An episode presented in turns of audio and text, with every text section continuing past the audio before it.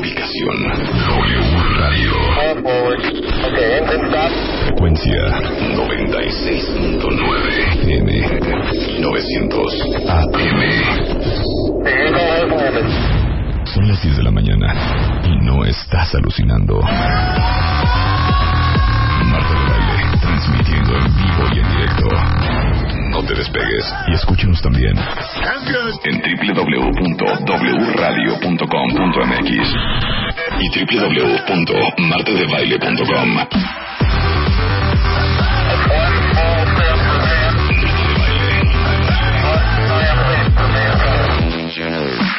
Marta de Baile en W. Vámonos a chambear. Ahora sí. El día de hoy está con nosotros la doctora Abril Aguilar García, es médico general. Eh, tiene una maestría en administración de investigación clínica. Y hoy vamos a hablar de algo que agobia cañón. Es más, agobia hasta en adultos. ¿No es clásico de. ¿Tengo calentura? Ay, ¿No? sí. Eh, ¿Tengo calentura? Ayer yo sentía eso. Que la fiebre y la calentura, Abril, es lo mismo. No, ¿No es lo mismo? No. ¿Cómo? no, no. Fiebre es el aumento de la temperatura corporal y calentura es otra cosa, es como tengo ganas de... Ah, Ah, mira. Oye, ¿tengo calentura? No, pues no sé, No. hija, qué asco. Tengo fiebre. Entonces, calentura no está bien dicho. Médicamente no. Bueno, eh, estaba leyendo que es la causa de entre 25 y 30% de las visitas al pediatra, sobre todo cuando se trata de niños, y alrededor del 60% de las consultas de urgencias.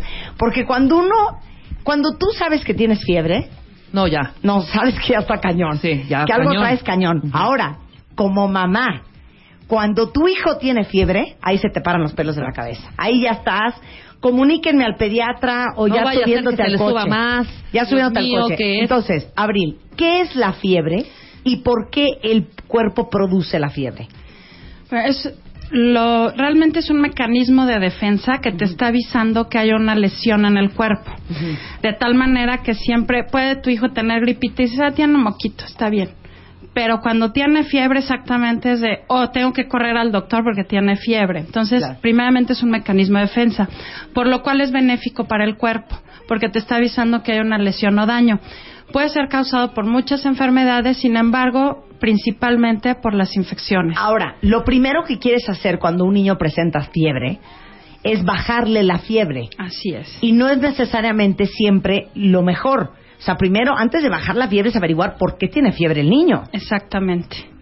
Generalmente, eh, te decía, la fiebre puede ser por, por infecciones, sin embargo, sí es muy importante controlarla y es lo que a los papás les preocupa muchísimo, Claro. sobre todo en los pequeñines menores de 5 años. ¿Por qué? Porque sabemos que estos pequeños, como su sistema eh, nervioso central está inmaduro, pueden llegar a presentar convulsiones y es lo que más les atañe a los papás. Pero por eso es tan importante controlar la Controlarla. fiebre. ¿Por qué? Porque si se te va del niño de 37.5, 38.2 a 39.8, 40, ¿qué Así pasa en es. el cuerpo? Eh, bueno, de primera intención pudiera a lo mejor eh, llegar a haber una lesión que posterior no necesariamente se presenta la convulsión al momento de la fiebre, puede Sí. presentarse tiempo después. Sin embargo, si llega a presentarse en el momento, en el pico febril, también hay que tener mucho cuidado porque los niños pueden caerse, fracturarse, golpearse la cabecita, morderse la lengua. Entonces, siempre es muy aparatoso. Ok, ahora, cuando tiene tu hijo 37.5, es tu cuerpo diciendo, hey, 38.2 ya es, hey, ya 40 es, ¿cuál parte no entendieron? o sea, el niño está enfermo. Ahora, fiebre no es lo mismo que febrícula. Exactamente. A ver. Febrícula es hasta 37.9, es decir, te estoy avisando que ahí va. Fiebre es cuando ya el mecanismo ya se activó y te está avisando que está un poquito más fuerte la infección. Y posteriormente le llamamos hipertermia maligna, que es arriba de los 41 grados, pero ya hablaríamos de que eh, más de 41.1 ya es incompatible con la vida. O sea, te mueres. Sí. Ahora, entonces, entre 37 y 37.9 es febrícula. Febrícula. A partir de 37.9 en adelante ya es fiebre. Fiebre. Y ya cuar- 38. de 38 en a adelante. 40, Ujú. 41 es fiebre. Y desde No, a partir de superfiebre. 41.1 ya es hipertermia maligna, que casi siempre es incompatible con la vida, como mencioné.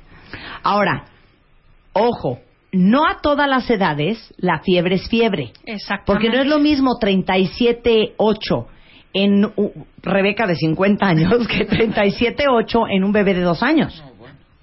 No, en los pequeñitos, sobre todo en los recién nacidos, fiebre de 37, perdón, eh, temperatura de 37, 38, podemos hablar que es una temperatura incluso normal Ujú. en los recién nacidos. En los Recién nacidos hasta qué edad. Eh, más o menos estamos hablando hasta los 40 días de Ujú. nacidos. A partir de los 40 días a 3 meses puede todavía ser normal 37 grados. Ujú. A partir del año, a veces, si hablamos más de 39, podemos hablar de que ya estamos hablando de fiebre, pero sí varía de acuerdo al ciclo circadiano y de acuerdo a la edad. En los pequeños, eh, ma- más bien en los niños de 12 años y adultos, ya 37.5 podríamos estar hablando ya de febrícula fiebre. Ahora, preescolar y adulto.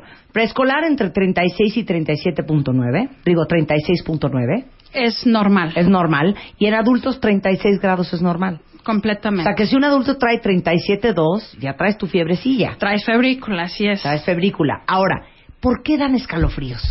Normalmente tenemos un termostato en el hipotálamo que te está avisando que algo anda mal, entonces empieza a ajustar. Y vienen dos cosas, es el temblor, porque el mismo escalofrío, no sé si han fijado que lo están los niños así. Eh, ¿Por qué? Porque está tratando de no perder ese calor porque es un mecanismo de defensa, entonces activa la musculatura y activa la- los folículos pilosos, por eso la piel se ve como chinita. Y aparte es dices, un- tengo frío, tengo frío, y- Tengo y, te mucho tapas frío. y te tapas y sigues teniendo mucho frío. Pero el frío es porque tu cuerpo está más caliente que la temperatura ambiente. Mm. Por eso es esa sensación de frío, es la diferencia que hay entre tu cuerpo y la temperatura ambiente. Si estuviéramos a lo mejor en Mérida, no sentiríamos ese frío porque Claro. estaríamos más o menos al mismo nivel. Ahora, algo bien interesante es, dependiendo si es una infección bacteriana o una infección viral, ¿los rangos de temperatura son diferentes? Pudiera cambiar, sin embargo, tenemos infecciones eh, tanto bacterianas como virales que pueden ser leves. A eso le llamamos virulencia. ¿Qué tan agresivo o qué tan leve está el, el bicho? Sin embargo, por ejemplo, cuando es viral, es cuando tienes los primeros dos o tres días que te duele el cuerpo, te duele la cabeza, traes la fiebre, es, es muy moles- es mucho más molesto que cuando es bacteriano, sobre todo hablando de gripe. Ahora, eso hay que aclararlo, porque uno cree que siempre que tiene fiebre es una infección bacteriana. No Y necesariamente. también puede ser viral. Cualquiera de las dos. Incluso puede ser por hongos, eh, a veces hasta los parásitos te pueden dar, te pueden dar fiebre. Ok, ahora, imaginemos que nuestro hijo tiene 40 de calentura. Perdón, Entramos de en fiebre. pánico. Sí, en- entramos en pánico y entonces yo he sabido que meten a los niños hasta tinas con hielos. Y entonces viene un shock hipotérmico. Hay que evitar este choque. Eso es un mito. Antes eh, también las mamás ponían alcohol en los calcetines y se los ponían a los niños o les daban friegas de alcohol.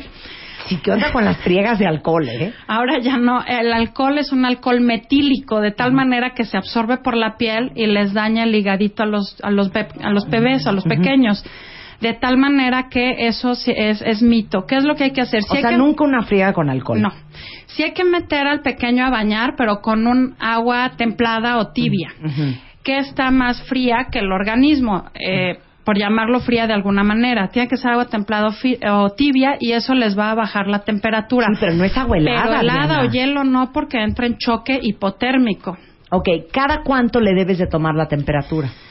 Bueno, si somos mamás estresadas, se las vamos a querer tomar cada cinco segundos después de que tomó el medicamento. Sin embargo, si estamos con medidas físicas, hay que darle tiempo al organismo, alrededor de 15 a 20 minutos. Y si dimos medicamento, hay que eh, esperar a que éste eh, empiece su mecanismo de acción, que va dependiendo del tipo de medicamento entre los 15 y 40 minutos posteriores a la toma. Ahora va una pregunta todavía más difícil para Adriana. ¿Cuál es la toma de temperatura más certera? Porque hay, porque hay harta opción.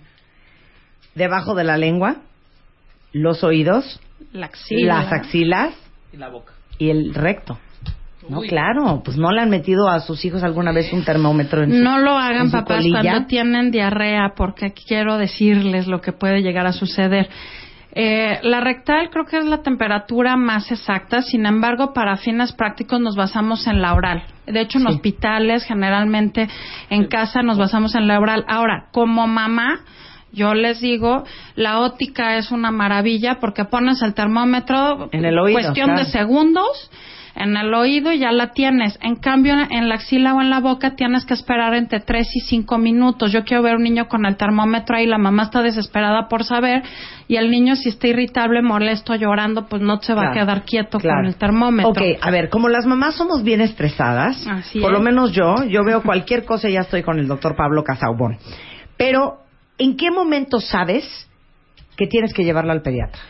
Dependiendo de la edad, yo les diría, si el bebé tiene tres meses y tiene 38, vamos al pediatra. Si es un pequeñín de un año, alrededor de un año y tiene 39, hay que ir al pediatra. Si tiene dos años y la fiebre es continua y no cede a medicamentos o a, a medios físicos, llévenlo al pediatra ¿Pero de qué es no inmediato. cede? No no cede. cede no son tres días. No, no, no. No cede, por ejemplo, le dimos el medicamento, le pusimos medios físicos, ya han pasado alrededor de dos, tres horas y la fiebre sigue en la misma, medi- en la misma medida. Acudamos al pediatra, no hay que esperar. Ok, ahora, ¿cuál es el mejor medicamento para bajar la fiebre?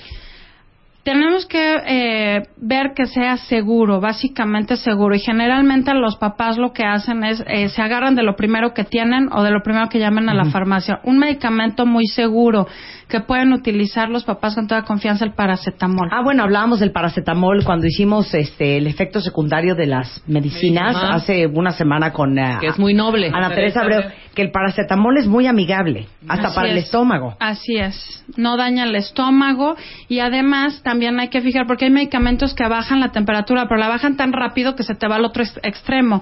El paracetamol es muy noble en ese sentido, controla muy bien la temperatura sin llevarte a la hipotermia que pudiera ser el otro caso en, en los pequeños. Bueno, eh, ¿qué, qué, eh, paracetamol, claro, paracetamol. Aparte, es súper bueno para el estómago, por un, por un lado, baja la temperatura lentamente y sobre todo quita el dolor, ¿no? Porque parte de, la fiebre en los niños es que les duele. Les duele la cabecita, los huesitos y efectivamente quita el dolor. Y lentamente es un decir porque empieza a actuar más o menos a los 20 minutos. Y para una mamá, 20 minutos esperar a ver si baja la fiebre, podemos decir que se le hace una eternidad. Entonces, hay productos que tardan hasta 40. Este es de los más rápidos. Muy bien, pues Adri, te agradezco muchísimo. Adri, ¿eh? Abril, Abril perdón, como el mes. Abril. Abril, muchísimas gracias. Eh, la doctora Abril Aguilar es médico general y este es especialista en investigación clínica. Muchísimas Así gracias es. por acompañarnos. Muchísimas gracias por invitarme. Y, y déjenme decirles, ¿saben quién tiene paracetamol? Sedalmerc tiene paracetamol. Y tiene pediátrico y tiene eh, infantil. El pediátrico es para recién nacidos y niños de hasta 5 años, que aparte viene, vienen gotitas, ¿no? Sí, vienen gotitas. Y se los pueden dar súper fácil, aparte sabe rico. Y también tienen eh, Sedalmerc paracetamol infantil, que es para niños de 5 a 11 años y vienen en tabletas que se pueden masticar y que tienen sabor, creo que hay un sabor hasta grosella. Este, y bueno, tienen muchísimas ventajas. La más importante es que solo tiene paracetamol, no es paracetamol y otras cosas más extrañas, no es puro paracetamol, que es la sustancia más segura para bajar la fiebre y el dolor en los bebés y en los babies. Digo, y en los, y en los críos, y en los adultos. críos. En los críos, en los críos más que nada.